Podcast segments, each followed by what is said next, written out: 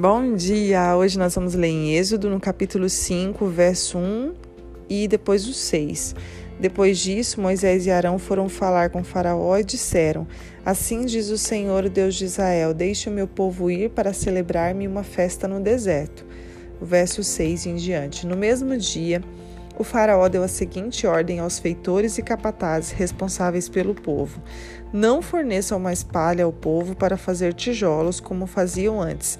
Eles que tratem de ajuntar palha, mas exijam que contribuem que continuem a fazer a mesma quantidade de tijolos, não reduzam a cota. São preguiçosos e por isso estão clamando: iremos oferecer sacrifícios ao nosso Deus. Aumentem a carga de trabalho dessa gente para que cumpram suas tarefas e não deem atenção às, às mentiras, a mentiras. Bom, nós vemos aqui, né?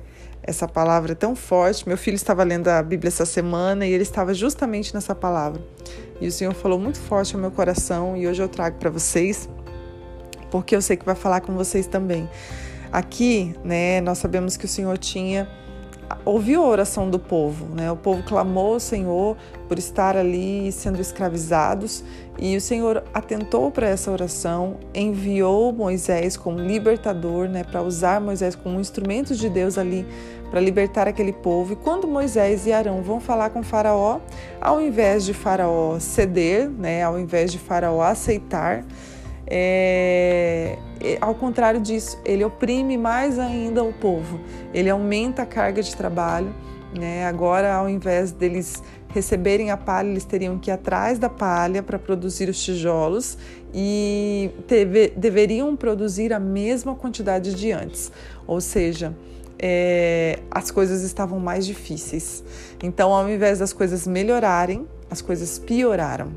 E esse verso falou muito comigo, porque assim, isso é o que Satanás faz conosco. Isso é o que o inimigo diz para nós. Quando às vezes a vitória está logo ali, né? Porque nós sabemos aqui que esse povo já estava rumo à libertação. Quando começou esse processo de Moisés aceitar esse chamado, de ir até o faraó, ali já começou a libertação deles. Eles já estavam libertos, né?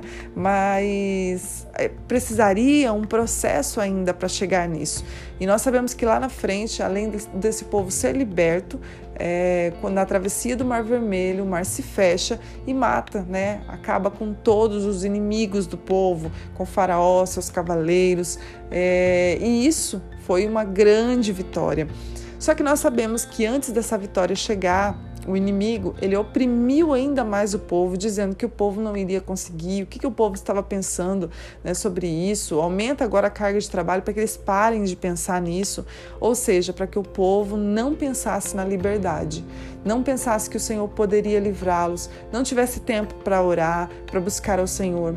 E é exatamente isso, gente, que o inimigo faz conosco ele, quando nós estamos a talvez dois passos da vitória, o que, que ele faz? Ele oprime ainda mais, ele traz ainda mais confusão na nossa mente.